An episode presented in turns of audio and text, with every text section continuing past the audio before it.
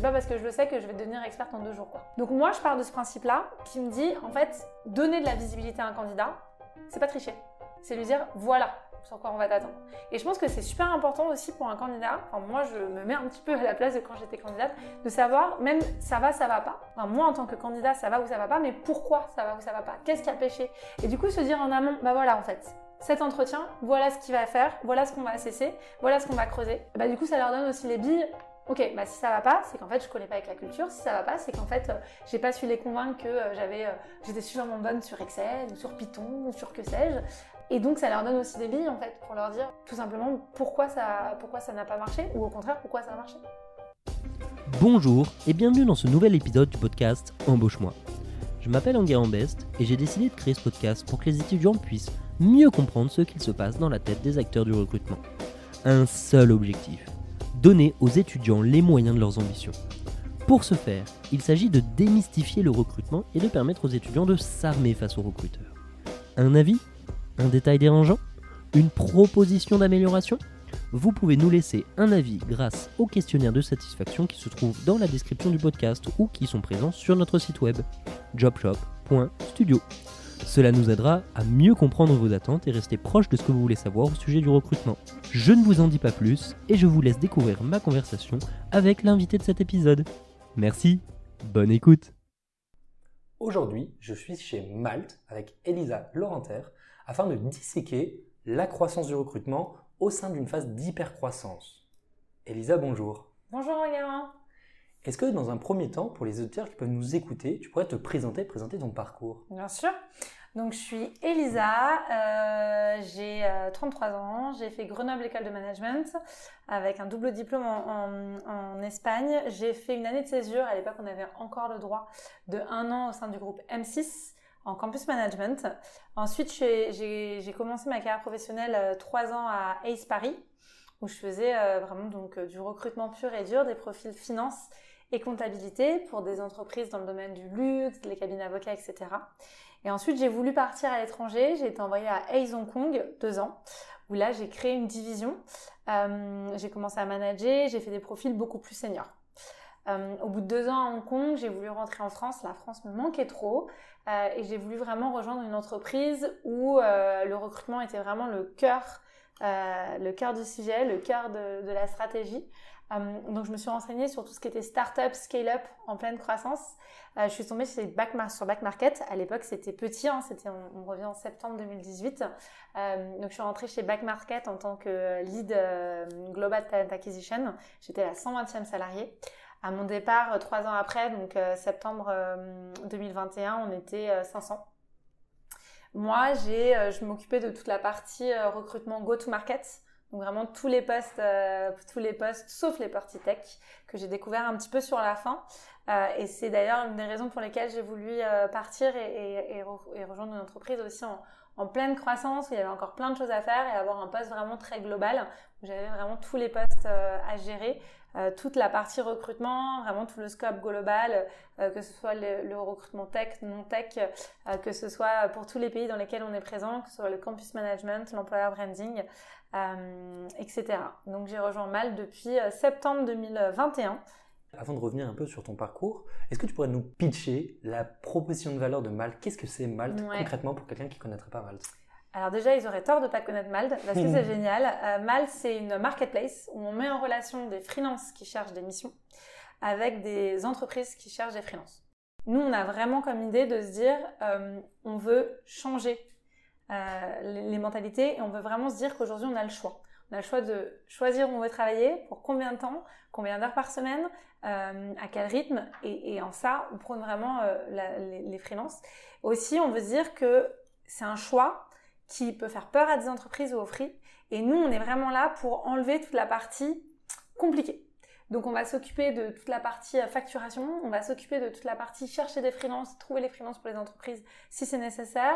On va, euh, on va s'occuper vraiment de tout ce qui est compliqué et pour les freelances et pour les entreprises pour eux leur permettre de juste faire euh, ce qu'ils ont euh, à faire, de juste faire ce qu'ils sont bons à faire. Euh, et donc voilà, c'est ça la proposition de valeur de Malte, et de vraiment de se spécialiser sur ce sujet, et donc de ne pas proposer, comme peuvent le faire certains de nos concurrents, à la fois des free ou des consultants ou du travail temporaire. Non, nous on est vraiment sur les freelances uniquement, et on est la plus grande plateforme de freelance européenne. Bien sûr, et puis au-delà de ça, cette thématique de vouloir changer la façon de travailler, c'est quand même inscrit sur la devanture de vos bureaux euh, rue Saint-Denis quand même. Quand je suis arrivé, justement, il y a cette grande effigie, vous avez votre logo et vous avez ça écrit sur votre devanture. Donc c'est quand même un, message fort qui est visible euh, de tous en tout cas. Ouais, ouais, ouais, effectivement. La phrase forte, c'est Change the Work Order. Ça se ressent vraiment et on veut vraiment effectivement euh, changer, changer la donne. On rebat les cartes et on vraiment permet de faire émerger ces freelances qui, depuis, encore plus depuis la fin du Covid, a vraiment il y a eu vraiment un réveil des consciences où les personnes ont vraiment beaucoup plus envie d'avoir le choix. Et, euh, nous, chez Malte, on, prône les personnes, on prône le choix, finalement. Et puis au-delà de ça, pour euh, rembrayer sur la proposition de valeur de Malte, elle est aussi très intéressante pour les étudiants qui nous écoutent, c'est-à-dire de se dire, bah, c'est une façon aussi de se tester et d'arriver à faire ses premiers revenus, ses premiers tests, et d'arriver à développer ses premières compétences professionnelles. Bien sûr, ça me fait penser à une personne qui est, chez nous, euh, qui est maintenant on s'est dit chez nous, hein, qui est depuis un petit moment, euh, et euh, qui est en sales, et qui me disait qu'elle était sortie d'école, qu'elle savait pas trop quoi faire. Et en fait, elle s'était mise sur Malte pour faire un petit peu de la relation client, mais en free. et elle a été recrutée comme ça pour commencer en free chez nous, chez Malte, parce que nous, on, a pas mal de personnes en free, hein, bien évidemment. On est les premiers finalement utilisateurs de notre plateforme. Et elle a commencé, et finalement, de fil en aiguille, elle a euh, on l'a prise, on lui a proposé un CDI, et puis après elle a changé, elle est, allée sur, le, euh, sur une, fonction commerciale. Et du coup, le free, c'était aussi une façon pour elle de, se tester, de chercher juste après les études. Donc c'est rigolo. Bien sûr.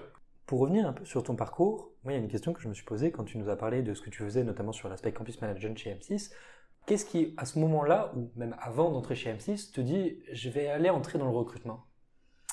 Alors, le campus management, c'est du recrutement. C'est une part de recrutement. C'est comment attirer euh, les, euh, les fresh grads, les jeunes diplômés, et comment rayonner. Alors, non seulement pour les attirer en tant que stagiaire ou en tant que jeune diplômé, donc euh, pour, pour, pour l'entreprise dans laquelle tu travailles, mais aussi de te dire, commencer à dire à ces personnes-là que tu, que tu vises, nous sommes là, on existe et on va être potentiellement intéressé par ton profil aujourd'hui ou demain.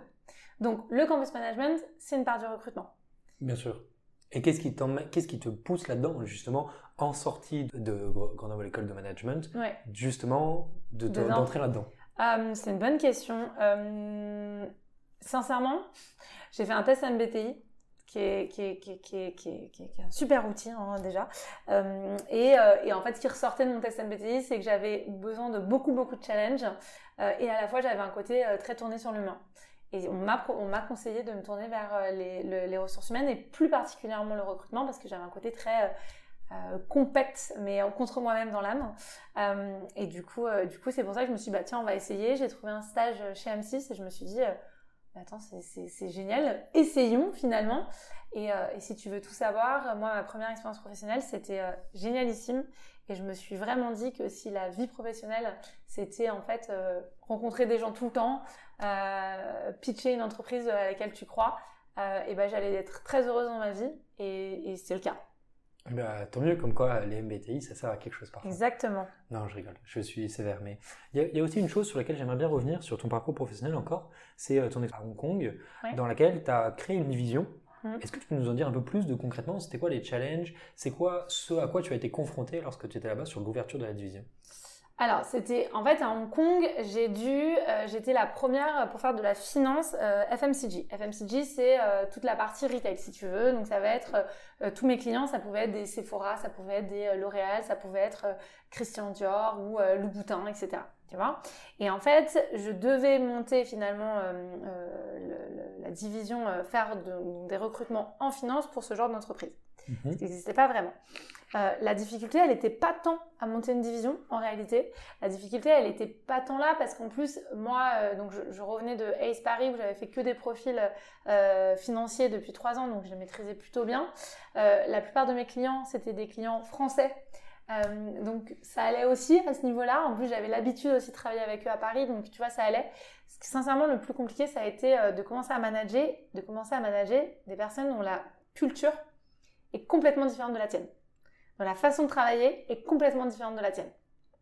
Donc tu avais un peu le double challenge de, du management, qui est déjà un challenge en soi, mais en plus du management d'hongkongais ou chinois. Et là, tu as la totale. Tu as la totale en termes de challenge. De toute façon, on sera amené à en discuter sur euh, justement la phase d'hypercroissance, euh, notamment au sein de Malte. Donc, de toute façon, on va arriver sur ces problématiques de management, euh, j'imagine, très rapidement. Est-ce que tu peux, pour quitter un peu ton parcours, nous expliquer c'est quoi ton quotidien chez Malte? Ouais. alors, moi, chez Malte, comme je t'ai dit, je suis Head of Talent Acquisition. Donc, en réalité, je m'occupe de toute la partie, tout ce qui est lié au recrutement. Donc, sur les six pays dans lesquels on est présent tout ce qui est lié aux problématiques de recrutement, aux problématiques d'employer branding et aux problématiques de campus management. En d'autres termes, je fais en sorte qu'on puisse recruter les personnes qu'on veut recruter au moment où on veut les recruter. Et en suivant notre hyper croissance, ça veut dire que pour te donner un ordre d'idée, euh, là sur 2022, on va avoir recruté euh, environ euh, plus ou moins à la louche, sans parler des, stagiaires et des alternants, 200 personnes, donc 200 personnes en, CDI, euh, plus environ 80, 90 euh, stagiaires alternants. Donc comment tu fais pour en fait rendre ça possible? D'ici l'année prochaine, on doit être, d'ici 2024, on doit être 1000. Comment tu fais pour passer de là on est 500 bah, Comment tu rends ça possible? Et justement, sur cette période, parce qu'effectivement, c'est plutôt, c'est un peu un travail de se dire comment est-ce qu'on atteint l'objectif. Concrètement, à quoi ressemble une journée type Il y a quoi un peu sur, sur un schéma phare? Eh ben, il y a plusieurs problématiques. Tu vas avoir euh, vraiment une problématique, si je vais diviser vraiment mes tâches, tu as bah, le management pur et dur, parce que du coup, j'ai une équipe hein, et, euh, qu'il qui, faut que, je manage. Euh, donc, il y a vraiment le management. Tu vas avoir une partie euh, qui, sont sur les sujets, donc soit campus, soit employer branding, soit purement recrutement. Et puis moi, ce que je fais, outre le management et où toutes les réunions avec tous les opérationnels et, et toutes les réunions en règle générale, ce que je fais vraiment, moi, c'est développer tous les outils, finalement, développer tous les process, développer en fait tout ce qui est autour pour rendre ça possible. Ça veut dire sur quelle ATS on travaille. Qu'est-ce qu'on met en place euh, comme qu'est-ce qu'on met en place comme process de recrutement? Là, nous, on est en pleine refonte de notre marque employeur. Euh, qu'est-ce qu'on pense? Qu'est-ce qu'on veut pour cette nouvelle marque employeur? Euh, Qu'est-ce que là, si tu veux, toujours relié aux, outils, nous, on est en train de et à la marque employeur d'ailleurs, c'est un petit peu les deux. On a, développé un guide d'entretien pour tous nos candidats, pour qu'ils reçoivent en fait dès que tu rentres en process chez Mal, tu sais à quoi t'attendre. Bah, du coup, qu'est-ce qu'on met dans ce guide d'entretien? Euh, et pourquoi d'ailleurs Pourquoi il faut penser à ça? Il y a toute cette partie aussi monitoring, donner de la visibilité à tous nos opérationnels pour leur dire ce qui se passe, comment ça se passe. Et du coup, même au plus grand, se dire, ok, moi du coup, euh, là, euh, sur cette année, je vais recruter 200 personnes. c'est où, c'est qui? Et comment on va faire? C'est quoi notre stratégie pour y arriver? Et qu'est-ce que je vais monitorer pour bien m'assurer que ce que je fais, je le fais au mieux? Et du coup, comment je peux m'améliorer de quarter en quarter, d'année en année, etc., etc. Donc, c'est à peu près ça. Je ne sais pas si ça répond à ta question. J'ai pas une semaine type, j'ai pas une journée type. En tout cas, je dois euh, avoir toutes ces tâches euh, qui rentrent dans ma semaine type. Bien sûr, mais en tout cas, tu réponds parfaitement à la question. Et puis, de toute ah, façon, c'est l'objectif du podcast de rentrer dans concrètement qu'est-ce que c'est que construire un processus de recrutement, à quoi il ressemble, pour que derrière, quand on soit étudiant, on puisse les regarder, les analyser, se dire, OK, euh, voici une scale-up qui est en train d'avoir une hypercroissance, voici ce à quoi je pourrais m'attendre, par exemple, dans le cas particulier de chez Malte. Donc voilà, donc on va, on va commencer à jump in dans le, dans le sujet, à, se lancer dedans. Avant de commencer à décortiquer, d'arriver à avoir une vision un peu, euh, on va dire, de roadmap, euh, de, de points d'étape sur les différentes choses que tu as pu faire chez Malte, j'aimerais te poser la question de ton expérience, que ce soit chez Back Market, que ce soit à Hong Kong, que ce soit chez Malte, c'est quoi les plus grands enjeux sur lesquels tu as été confronté sur justement la création euh, des processus de recrutement sur des phases d'hypercroissance? Euh, les plus gros enjeux Le plus gros enjeu. Le plus gros enjeu, euh, définir un process de recrutement qui ressemble à ta boîte et qui permet euh, vraiment de, de, de, de, recruter les personnes que, qu'il te faut et que tu as besoin de recruter. éduquer tes opérationnels sur, bah, sur mener des entretiens. Euh, sur pourquoi on met ce process de, recrutement, euh, mais du coup aussi, plus, enfin, je vais retourner un petit peu sur ce que je disais en premier lieu, c'est du coup aussi beaucoup d'échanges avec les opérationnels pour comprendre ce dont ils ont besoin pour construire ce process de recrutement. Euh, apprendre aux opérationnels du coup à bien mener un entretien, à enlever tous les biais, tous les biais cognitifs, ça, va, et puis toujours être en mode un petit peu agile et avoir la capacité d'évoluer, avoir la capacité de, rebondir, de changer si c'est besoin de, de, changer. Et si tu veux, on est dans des environnements, enfin back market et ici Malte, qui changent tellement en peu de temps qu'il faut tout le temps itérer. Bien sûr. Et c'est ça pour moi le plus grand enjeu. Est-ce que, hum, du coup, une fois qu'on a un peu vu ces enjeux d'un point de vue global, tu pourrais nous expliquer de façon relativement succincte, on va arriver euh, dans le détail euh, par la suite, les grandes étapes de la phase d'hypercroissance sur le recrutement chez Malte euh, ok, moi quand je suis arrivée, il y avait pas, il y avait un process de recrutement qui était défini, il y avait trop de biais qui étaient là, et ce que je voyais, j'ai en fait j'ai rencontré par exemple notre notre ce qui est devenu par la suite notre chief freelance officer qui était donc euh, qui, nous vient d'Amazon, qui m'a beaucoup aidé d'ailleurs dans ma réflexion de comment je, mets en place le process de recrutement.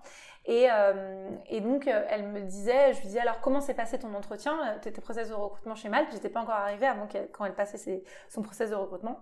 Elle m'a dit écoute, là où j'étais un petit peu étonnée, c'est qu'on me posait toujours les mêmes questions. Et, et là je me suis dit ah ouais non, c'est pas possible en fait. Si les personnes posent toujours les mêmes questions, c'est que les personnes ne savent pas quoi cesser à chaque partie, à chaque, euh, euh, à chaque entretien, tu assesses les mêmes choses. C'est pas bon. Du coup, si les personnes ne savent pas quoi assesser, c'est qu'en amont, on n'a pas un process de recrutement clair qui dit toi t'assesses ça, toi t'assesses ça, toi t'assesses ça. Un autre chose qui m'avait vraiment étonnée quand je suis arrivée, c'est euh, que je voyais non, ce candidat on le prend pas, je, je sais pas, je le sens pas. Alors le feeling c'est super important en recrutement parce que ce qui est super important, c'est de se dire je me, j'ai envie de travailler avec cette personne. Ça c'est primordial. Pour autant, c'est pas suffisant. C'est pas suffisant de se dire ah j'ai envie de travailler avec cette personne, je vais travailler avec elle parce que je, peux avoir envie de travailler avec plein de gens et finalement au boulot ça, cette personne elle va pas être une, super recruteuse ou un super recruteur. Euh, donc pour ça il faut aussi assesser l'hard skill. Et du coup ça a été un petit peu ça la première chose que j'ai fait chez Mal, c'était de se dire ok on veut grossir beaucoup, c'est quoi le process de recrutement qu'on va mettre en place euh, pour permettre cette croissance et pour permettre de bien recruter? Tout en enlevant les biais cognitifs et tout en permettant à chaque fois avoir aux, personnes qui font passer les entretiens avoir un process clair et défini. Voilà, ça a été mon premier, euh, mon premier gros challenge. Et du coup, après, sur la suite, l'évolution, donc tu, commences à aborder ces thématiques-là, commencer à les régler, euh, un gros travail opérationnel, j'imagine, là-dessus. Qu'est-ce qui vient après un peu toujours sur ces big picture, un peu de euh, quand tu arrives chez Malte et de tes enjeux suivants? Mes enjeux suivants, ça a été de se dire, ok, maintenant il y a un process de recrutement qui est défini. Comment moi je fais pour sortir du lot? Comment Malte euh, fait pour se dire, ok, en fait, non seulement on est une euh, scale-up euh, en pleine croissance, non seulement on fait partie d'une ex-40, mais en plus on a un truc en plus par rapport, par rapport aux autres, par scale-up. Comment moi je mets, comment je, je fais comprendre ça aux candidats? Donc ça a été un gros enjeu sur la marque employeur. En fait, je, suis un plein dedans. Hein. Donc, euh, et ça a été gros enjeu marque employeur et aussi gros enjeu outillage. Comment j'outille mon équipe pour que eux euh, puissent faire au mieux leur travail, c'est-à-dire de recruter. Euh, et comment je les outille, comment en je leur donne les, les armes, les outils pour que eux ils puissent recruter les meilleures personnes possibles. Donc ça, c'est les, les, les, enjeux que tu as actuellement chez Malte mhm. sur cette deuxième partie. Mhm. les, enfin, si tu veux, c'est actuellement, enfin, ça fait un an que je suis là, donc si tu veux, je peux pas te dire euh, que j'ai réglé euh, les enjeux que j'avais il y a un an.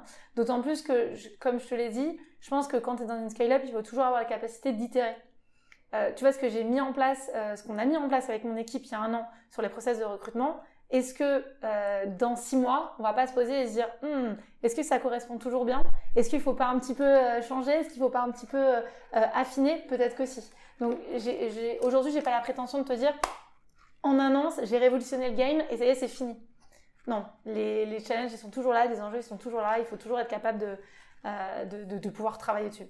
Comme en plus c'est un podcast qui a destination dans un premier temps des élèves ingénieurs, la méthodologie Lean est la meilleure amalgame qu'on pourrait faire là-dessus. Exactement, exactement. Super. Sur cette première phase, ce premier enjeu dont tu nous parles, qui est justement de structurer, d'arriver à se dire, mais ok, qu'est-ce qu'on va euh, euh, valoriser, qu'est-ce qu'on va euh, questionner, qu'est-ce qu'on va challenger chez un candidat Tu parles de biais cognitif.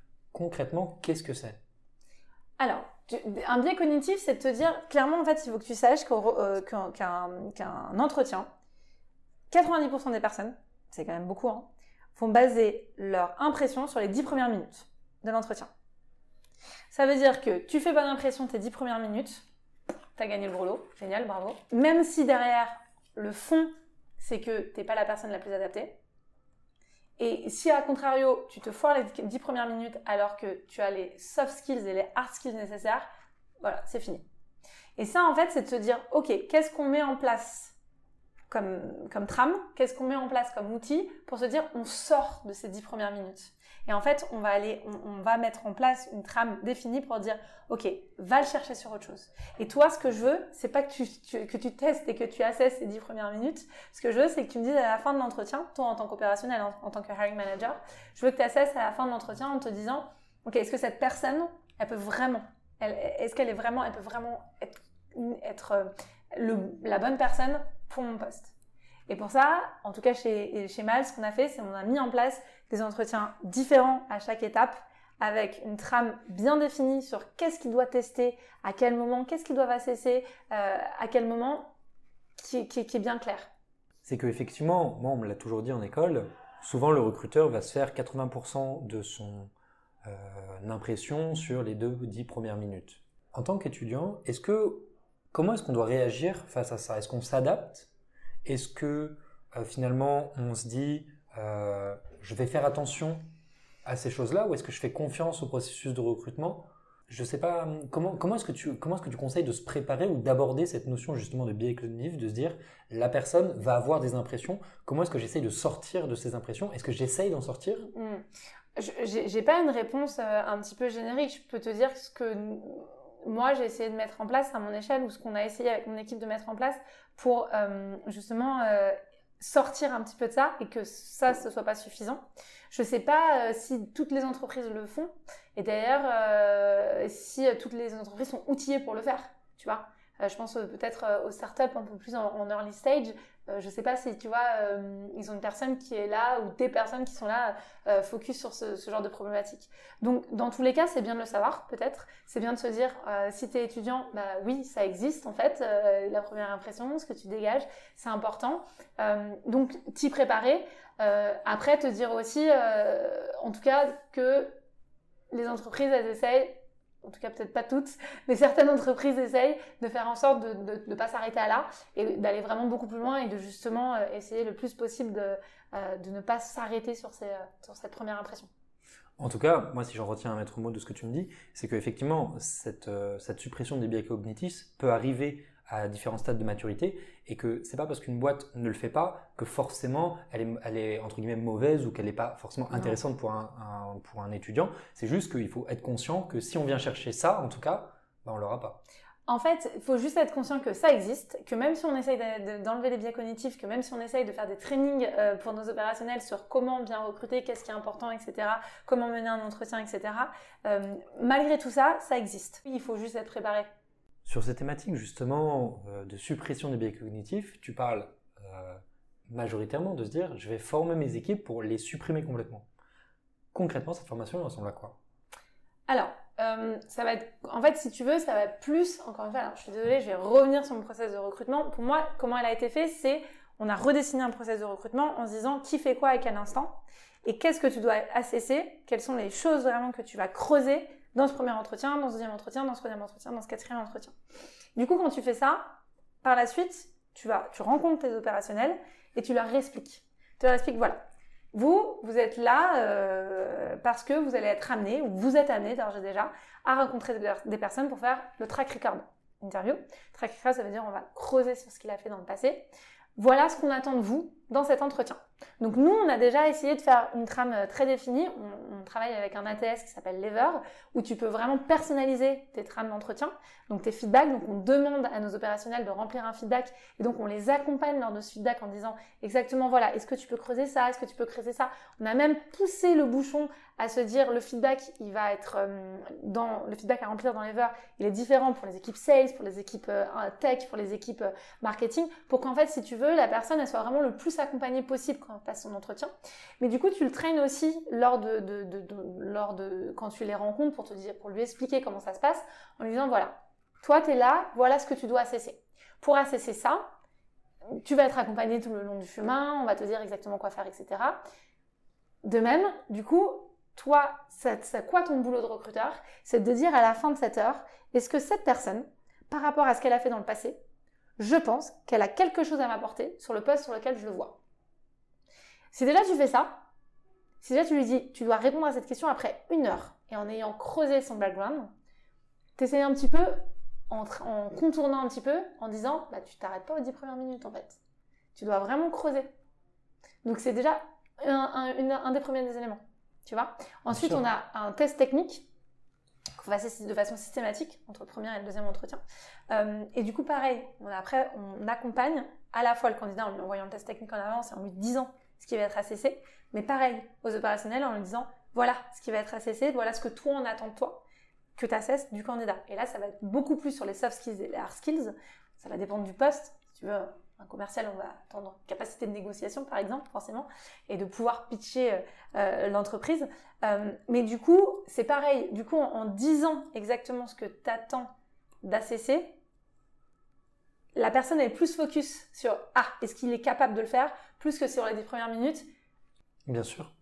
Et justement, quand on parle de ces assets qui doivent être mesurés, ou déjà, est-ce que c'est transparent pour un étudiant?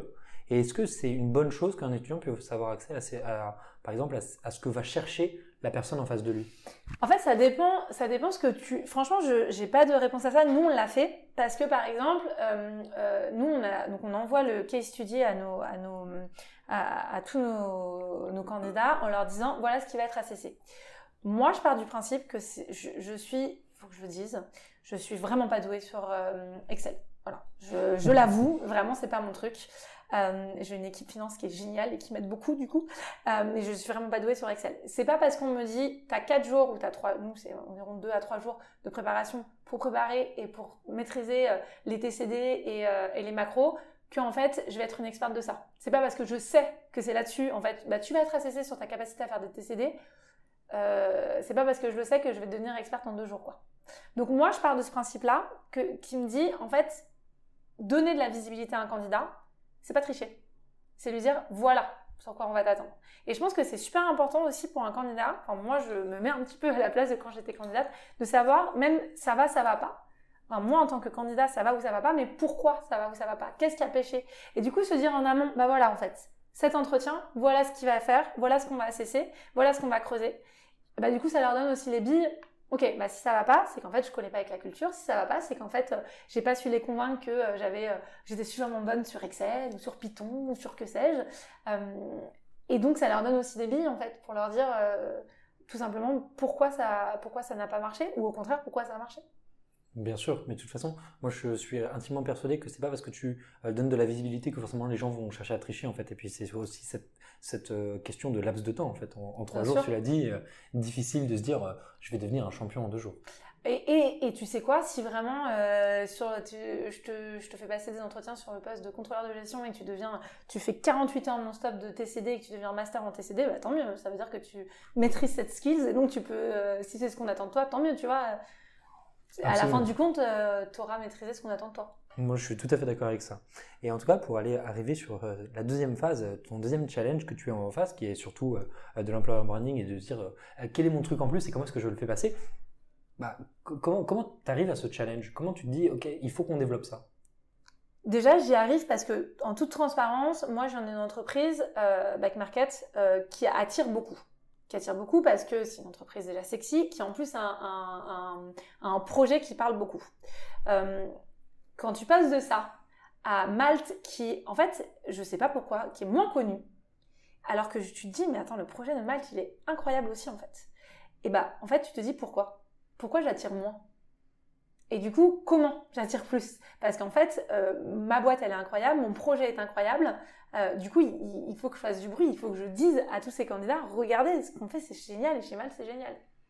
Donc ça vient très vite, en fait. Ça vient très vite quand tu arrives et que tu te dis, j'ai pas autant de candidatures que je devrais l'avoir ou que, que j'aurais besoin d'avoir. Sur cette notion-là, j'imagine que tu regardes euh, des indicateurs de performance pour avoir ces choses-là. Bah, tu, tu, regardes tout simplement euh, combien de candidats, euh, combien de, as de candidats qui apply, qui candidatent naturellement par, par semaine, par mois. Et puis tu te rends bien compte que, en tout cas quand moi je suis arrivée, je me suis dit mais c'est pas suffisant, ça va de mieux en mieux et ça, ça prend la, bonne tournure. Mais quand je suis arrivée, je me suis dit mais attends c'est pas du tout suffisant. Pareil, combien de tu regardes le nombre de personnes, le, pourcentage de personnes que tu recrutes par applicants, donc par personnes qui, qui candidatent eux-mêmes, naturellement, on appelle ça de l'inbound, c'est pas suffisant. Il faut qu'on aille les chercher. Pourquoi? Et comment en fait je fais en sorte que euh, qui viennent à moi plus naturellement. Alors, c'est pareil, tu, tu peux regarder une autre chose, même en, en, allant les chercher, tu peux te dire mon taux de réponse en chasse, il est faible. Pourquoi? Pourquoi? Euh, Moi, je dis toujours ça à mon équipe. Si demain Google me chasse, même si vraiment, vraiment dans ma vie, j'ai pas envie d'aller chez Google, je pense que je répondrai en mode Ah, bah merci de m'avoir chassé, c'est super, mais aujourd'hui je suis pas intéressée. Parce que c'est Google bah moi, je voudrais, mon rêve, c'est que demain, si quelqu'un, si on chasse, les personnes au moins nous répondent. Et nous disent, c'est super de nous avoir contactés, mais pourquoi? Parce qu'en fait, demain, il est pas, le candidat, il n'est pas à l'écoute du marché, pas de problème. Mais demain, s'il arrive pour une raison ou pour une autre qu'il le soit, tu peux le relancer ou il peut repenser à toi. Mais du coup, moi, je vais te poser la question, euh, la question qui fâche, c'est comment est-ce que tu as fait? Comment est-ce que j'ai fait? Par quoi tu as commencé? Par quoi j'ai commencé? Alors, premièrement, j'ai eu un coup de pouce euh, incroyable qui n'est pas du tout dû à moi. On est rentré dans le Next 40, donc les, euh, les, les, 40 entreprises, les 40 scale-up les plus prometteuses de France. Euh, donc, on est rentré dans le Next 40 l'année dernière et ça, ça a fait bien évidemment un gros coup d'accélération. Comment j'ai fait? Ensuite, j'ai dépensé de l'argent sur LinkedIn en passant sur LinkedIn illimité. Donc, maintenant, toutes nos annonces apparaissent sur LinkedIn.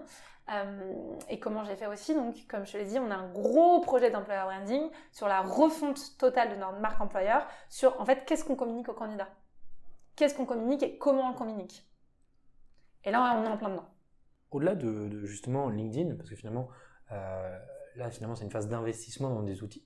Tu nous parlais que justement le challenge de cette deuxième phase a été aussi de coupler avec des outils pour euh, armer tes équipes. Concrètement, qu'est-ce que vous mettez en place? Comment est-ce que vous euh, industrialisez votre recrutement? Là où finalement vous vous êtes dit, OK, on va structurer, maintenant on a besoin de passer au cran au-dessus et vraiment euh, d'aller à la guerre. Quoi. Euh, comment tu mets tout ça en place? En fait, j'ai l'impression que c'est vraiment une sorte d'un tout. Euh, la première des choses, c'est qu'encore une fois, nous, on était déjà sur un super ATS euh, qui, est, qui, qui, est, incroyable. La première des choses, c'est que j'ai essayé... Est-ce que tu peux juste nous préciser ce que c'est qu'un ATS C'est un outil qui permet de centraliser toutes les personnes qui, qui candidatent c'est un outil qui permet aussi de, centraliser toutes les personnes que tu vas chasser, qui permet euh, de, gérer tous les postes que tu as, à, euh, à pourvoir euh, et qui va être relié avec pas mal d'autres éléments type des job boards type LinkedIn. Donc dès que je poste une annonce ça les met sur plein de sur LinkedIn sur job teaser sur ce que tu veux. Et du coup les personnes candidates et moi j'ai une source unique où j'ai un outil unique où j'ai tous les candidats quelle que soit la source d'où il vient, donc de tous les job boards. S'il vient d'une agence, j'ai tous les candidats sur quelque chose d'unique. Euh, c'est beaucoup plus simple du coup pour les suivre, pour les faire évoluer, etc. C'est toujours aussi cet ATS qui permet de mettre en place des trames très détaillées, tu vois, pour, pour nos opérationnels quand ils font passer un entretien, pour suivre cette trame d'entretien euh, et pour savoir les questions à poser, etc. Donc, euh, j'ai un ATS que, que je trouve exceptionnel. Je le trouve très bien, je vais pas dire exceptionnel, il y a des choses qui m'énervent, il y a des choses euh, sur lesquelles j'ai des points avec eux toutes les deux semaines pour les améliorer, mais en tout cas effectivement, il fait bien son boulot. Euh, c'est un ATS qui est quand même euh, qui est quand même vraiment qui est, top, qui s'appelle Lever, hein, je veux pas faire de pub, hein. je suis pas sponsorisée, mais vraiment c'est un, super ATS. Et donc déjà c'est de se dire, en fait moi je veux que quoi? Qu'est-ce qui est important pour mon équipe? Et qu'est-ce qui leur prend du temps? Qu'est-ce qui est important pour eux? C'est de recruter, c'est d'aller chercher des candidats. Donc c'est pas de faire de tout ce qui est périphérique. Donc tout ce qui est périphérique, ça va être toutes les tâches qui peuvent être admin, tu vois. Et bah c'est de te dire, ok, tu rends tout ça de façon automatique. Donc c'est de mettre des, API en place avec d'autres outils pour qu'en fait nous on ait juste à travailler sur Lever et après hop ça se passe partout, toutes les informations soient envoyées et nous on a juste à faire notre cœur de métier qui est de recruter. Hum, c'est pareil, c'est de les outiller en mode ok c'est quoi le message de chasse qui est pertinent? Les outillés, là, tu vois, on, va partir, on va faire en novembre, on va partir chez LinkedIn toute une journée où ils vont nous apprendre à chasser encore mieux, à avoir des tips. Euh, ça, va être les outillés en mode, ok, notre job description, comment, comment je rends mes, la description, les descriptifs de poste euh, le plus attractif possible pour mes candidats. Donc moi j'ai une personne dans mon équipe qui fait de qui travaille avec moi sur l'emploi branding, euh, qui est géniale, et c'est elle qui a travaillé sur comment je fais que ce, cette descriptif de poste est super, elle est euh, catchy. Euh, ça va être qu'est-ce que je mets en place pour rayonner. Donc, par quel, par quel moyen, tu vois, et ça va être sur toutes les équipes. Nous, on a un sujet, bien évidemment, je pense, beaucoup de scale-up sur les profils tech. Ça va être comment j'attire les techs sur quoi je rayonne? Sur Medium. Ok, il faut qu'on crée du contenu sur Medium. En faisant des, des en faisant de, des, euh, des events. Ok, et eh ben on va faire les events. En faisant, nous on fait quelque chose qui s'appelle le Maltech Days. Toute notre équipe tech et produits, ils viennent toute la journée.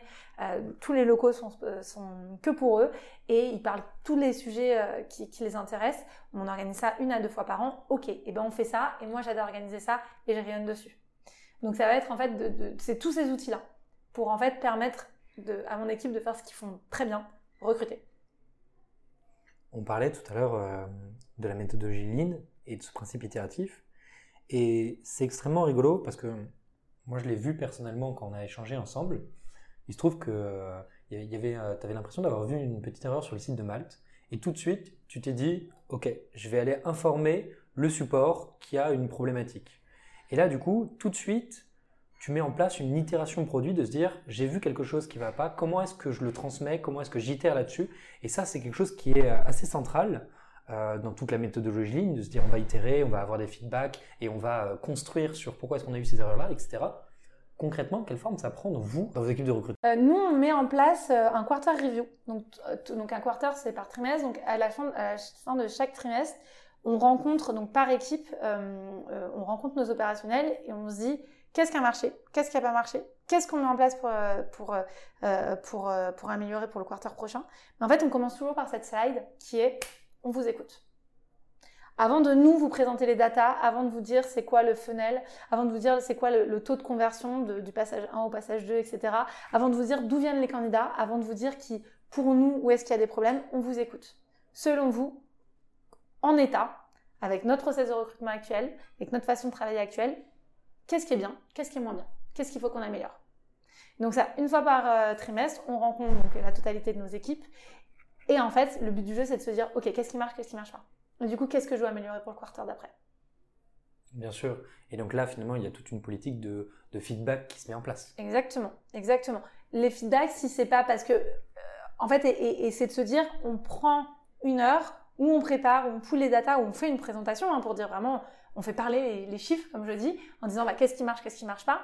Mais c'est surtout un moment pour se dire, ok, venez on échange ensemble. Qu'est-ce qui nous empêche en tant que recruteur de bien recruter, de plus recruter? Est-ce que c'est la longueur? Est-ce qu'il y a trop de gens qui sont euh, dans le process? Est-ce que ça va être euh, euh, le, case study Il demande trop de temps de préparation, donc on perd des candidats? Qu'est-ce qui nous empêche de bien recruter? Et vous, qu'est-ce qu'à votre avis on fait pas bien et qu'on devrait faire mieux? Sur quoi vous nous attendez? Et ça, c'est quelque chose que qu'on, a mis en place de façon systématique une fois par quarter et qui, je pense, marche très bien. Et justement, sur cette partie euh, finalement d'analyse, de suivi, qu'est-ce que vous suivez un peu? Euh, À quoi ressemble ton dashboard, toi, personnellement, euh, aujourd'hui? Qu'est-ce que tu suis? Qu'est-ce que je suis? Alors, tout va dépendre, tout va dépendre avec qui, quand, comment. Je suis pas les mêmes choses avec les mêmes personnes. en tout cas, ce que je suis, c'est le time to hire. Ça veut dire combien de temps je mets pour recruter une personne à partir du moment où elle rentre dans le process de recrutement. Euh, ça va être le time to fill. Combien de temps une position, elle est ouverte Ça va être, est-ce que sur les 60 recrutements que je vais faire ce, trimestre, j'en fais bien 60 Sinon, pourquoi? Ça va être le taux de conversion d'un R1, un R2, un R3, enfin à chaque niveau du process. Euh, ça va être en fait, ce que, je vais suivre, c'est tout pour s'assurer que mon process de recrutement il marche le mieux possible. Bien sûr, mais déjà tu as donné des indicateurs qui sont un peu parlants et qui vont permettre aussi euh, à des gens qui peuvent écouter de se dire ok bah concrètement euh, voici des choses qui sont intéressantes et aussi des choses qui moi vont m'intéresser parce que en comprenant bien toutes ces choses-là, je vais pouvoir les utiliser et mieux m'informer et mieux euh, pratiquer le recrutement. Donc c'est aussi intéressant de savoir ce qui est important pour vous de, de ce point de vue-là. Mhm. Est-ce qu'on, je suis, oui, bah, j'espère. Après, ce que, ce qu'on regarde aussi, ça m'a fait penser à autre chose. Nous, on a mis en place un, un, un survey candidat. Tous nos, tous nos candidats, en fait, de façon anonyme, on leur envoie. euh, Est-ce que tu as 5 minutes, vraiment 5 minutes pour répondre à des questions? Si tu as passé un, un process de recrutement chez nous, qu'est-ce que tu as pensé de notre process de recrutement? Comment ça s'est- Est-ce que c'était suffisamment rapide? Est-ce que les personnes étaient suffisamment euh, inspirantes, etc. Et ça, une fois par quarter, pareil, en fait, euh, je poule les datas. Euh, je vais pas te dire encore une fois, je vais être transparente. Hein, moi, Excel, euh, euh, je sais toujours faire des TCD. Par contre, j'ai aussi des personnes en interne qui sont géniales et qui, m'aident beaucoup. Et du coup, en fait, là, je peux vraiment faire parler data en disant, ok, overall, est-ce que les candidats sont contents de notre process de recrutement? Pour eux, s'il y a un problème, il vient d'où? Et je peux le faire aussi, je peux le faire par équipe. Je peux le faire par opérationnel. Je peux le faire. et du coup, je me dis, Hmm, ok, là, par contre, j'ai vu que dans cette équipe, euh, ah, peut avoir un problème. Bah tiens, bah, je vais en parler lors du quarter review. Donc aussi avoir finalement écouté les feedbacks des candidats, même si euh, c'est pas encore une fois chaque candidat que je fais parler, mais c'est à travers les chiffres dire, euh, ok, qu'est-ce qui s'est passé? D'un point de vue global, c'est toujours euh, extrêmement difficile d'avoir ces feedbacks, notamment des candidats, je pense. Si tout de suite tu avais une phrase pour convaincre un candidat de remplir un, formulaire de feedback, qu'est-ce que tu lui dirais?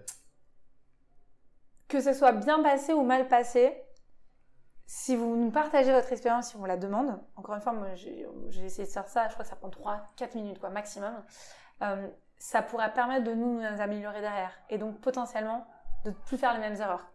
Donc pour toi en tant que candidat ou pour euh, ton copain demain s'il passe euh, s'il rentre en process en tant que candidat. Donc ça c'est en tout cas pour nous c'est c'est important. Et pour toi, en tant que candidat, je comprends que ça peut être long, mais je pense que si en fait tes copains l'avaient fait avant, peut-être tu aurais eu moins de mauvaises expériences parce que tu aurais plus donné les clés euh, aux, recruteurs sur qu'est-ce qu'on doit améliorer. Bien sûr. Sur une question qui est un peu connexe, euh, que ce soit sur la première phase, donc la phase euh, on va dire de structuration des process, ou sur la deuxième phase, on va dire d'accélération, sur laquelle tu, tu armes tes équipes, à quel moment tu inclus ou tu te poses les questions de diversité? Parce qu'on parle beaucoup de diversité, de, Mm. euh, on parle de biais cognitif, on parle euh, parfois de multidiversité, etc. Comment est-ce que, à quel moment tu penses, tu te mets, tu te penches sur ces questions-là? Alors, j'ai envie de dire avant, pendant, après. Hmm. Avant, parce que du coup, nous, on a une personne qui va arriver sur la diversité et l'inclusion euh, chez Malte en te disant, OK, comment justement je, je, je fais en sorte que ces problématiques sont traitées? Euh, et c'est pareil, ça repart sur la partie training à partir avec les opérationnels sur comment tu bien les opérationnels pour, euh, euh, pour qu'ils soient le plus, le plus au courant possible de, de tous les biais cognitifs que tu peux avoir sur la diversité et l'inclusion aussi, pour qu'ils ne fassent pas des erreurs, euh, enfin des erreurs qui sont évitables quoi. Donc ça c'est vraiment la partie avant, donc toute une, po- une politique D&I à- en amont euh, et toute une, toutes des trainings en amont aussi avec les personnes que tu vas, qui vont passer des entretiens. Pendant, parce que du coup, c'est, euh, euh, tu vois, encore une fois, pendant les entretiens, on essaye. Je sais que euh, tu, peux mettre en place des, groupes de parole, tu peux mettre en place des choses pour que, en tant que femme, tu te, et que tu es manager, ben, comment tu fais pour, bah, tout concilier? Cette problématique devrait être aussi pareil avec un homme. Si tu es un homme et, et que tu es manager et que tu as une vie de famille, aujourd'hui, bon, c'est peut-être plus, ça parle plus aux femmes. Tu peux faire donc des phases comme ça pendant et surtout après. Après, ça veut dire qu'il y a juste un constat, par exemple, que nous, on a, on n'a pas assez de femmes dans la tech. Bon, c'est un constat. Comment on fait du coup pour attirer plus de femmes? Tu vois, nous, on fait un partenariat avec Ada School. Je sais pas si tu connais Ada. School. Voilà. Donc nous, on fait un partenariat avec Ada School pour rayonner euh, en, en disant, bah nous, voilà, euh, regarde, on, on a des femmes dans la tech. Nous, on a la chance d'avoir deux personnes euh, extraordinaires en interne, qui est Belen, qui est notre Chief Product Officer, euh, qui, est, euh, qui, qui nous vient de chez Vinted, euh, et ben, qui est une femme, hein, et qui est Claire, qui est notre VP, euh, notre VP Data, et qui nous vient de chez Airbnb, et qui est une femme aussi. Et on a cette chance incroyable parce qu'elles viennent toutes les deux donc, de la tech, et, du coup, bah, je, t'assure que bah, forcément, on essaie de les faire rayonner euh, le plus possible en disant, regardez, euh, regardez, c'est possible, et, et, nous. Donc, tu vois, c'est vraiment avant, pendant, après, euh, pour essayer de rétablir la balance, pour essayer, de, pour essayer que toutes ces questions soient traitées tout le temps. Bien sûr. Et puis c'est toujours important d'arriver à se dire, bah, en amont, on va y réfléchir. Pendant, bah, On va il y a toujours de l'opérationnel, de la maintenance à faire. Et puis après, de se dire, bah, ok, on regarde au-dessus de notre épaule et on se dit, ok, on a fait ça, est-ce qu'on a bien fait, etc. Exactement. Donc de toute façon, c'est encore une fois, c'est le cercle d'itération. C'est on réfléchit, on agit et on rétro-agit. donc, Exactement. Donc de toute façon, euh, très logique. Et puis dans la continuité toujours de cette méthodologie d'itération, etc. Exactement. qui finalement euh, est, est- est très simple et très, logi- et très logique. Ça fait quasiment 45 minutes qu'on est en train de discuter ensemble.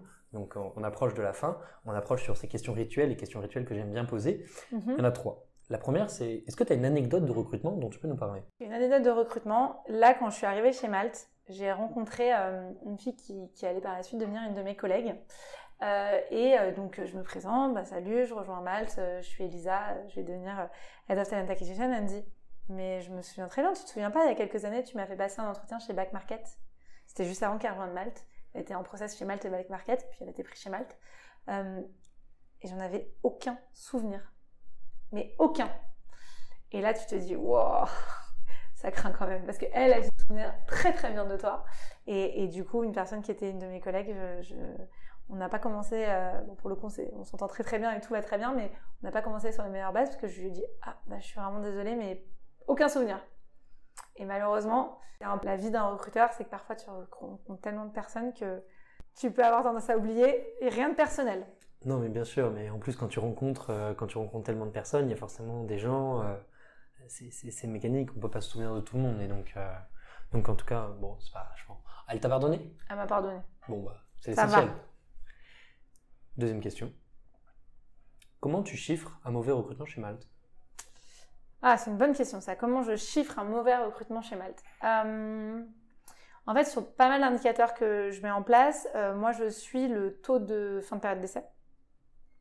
C'est-à-dire, euh, quand on a recruté une personne, ben, à combien de, combien de périodes d'essai euh, vont être euh, mis, en fin ou pas. Je pense sincèrement, mais ça, c'est, je sais que ça dépend des écoles. Moi, je pense que le recruteur, il a sa partie un petit peu de responsabilité. Si tu es bien aligné avec ce que veut l'opérationnel, euh, ce que veut le candidat, le projet, normalement, tu n'as pas de, fin de période d'essai. Mais bon, ça, ça, dépend des écoles. Et je suis aussi le, le- je suis aussi le total. C'est-à-dire euh, les personnes qui partent. Parce que même si je pense que c'est pas dû que au recrutement, c'est important euh, pour une entreprise d'être une entreprise saine qui fait pas trop repartir des gens. Euh, et du coup, pour moi, comment je chiffre un recrutement qui s'est bien passé, ça va être à travers multi-indicateurs. Le time to hire, encore une fois, à partir du moment où tu commences ton process de recrutement, quand est-ce que tu finis derrière? Time to fill, à partir du moment où tu ouvres une position, combien de temps ça te prend pour, la, pour, la, euh, pour trouver le bon candidat derrière Ça va être le taux de fin de période d'essai. Ça va être, euh, ça va être le taux à combien nos opérationnels sont contents de nous, à combien nos candidats sont contents de nous. Euh, et puis ça va être aussi le nombre de personnes que j'arrive à faire venir chaque mois, chaque quarter par nos équipes. Est-ce que ça, ça, ça, file bien, nous, nos expectations?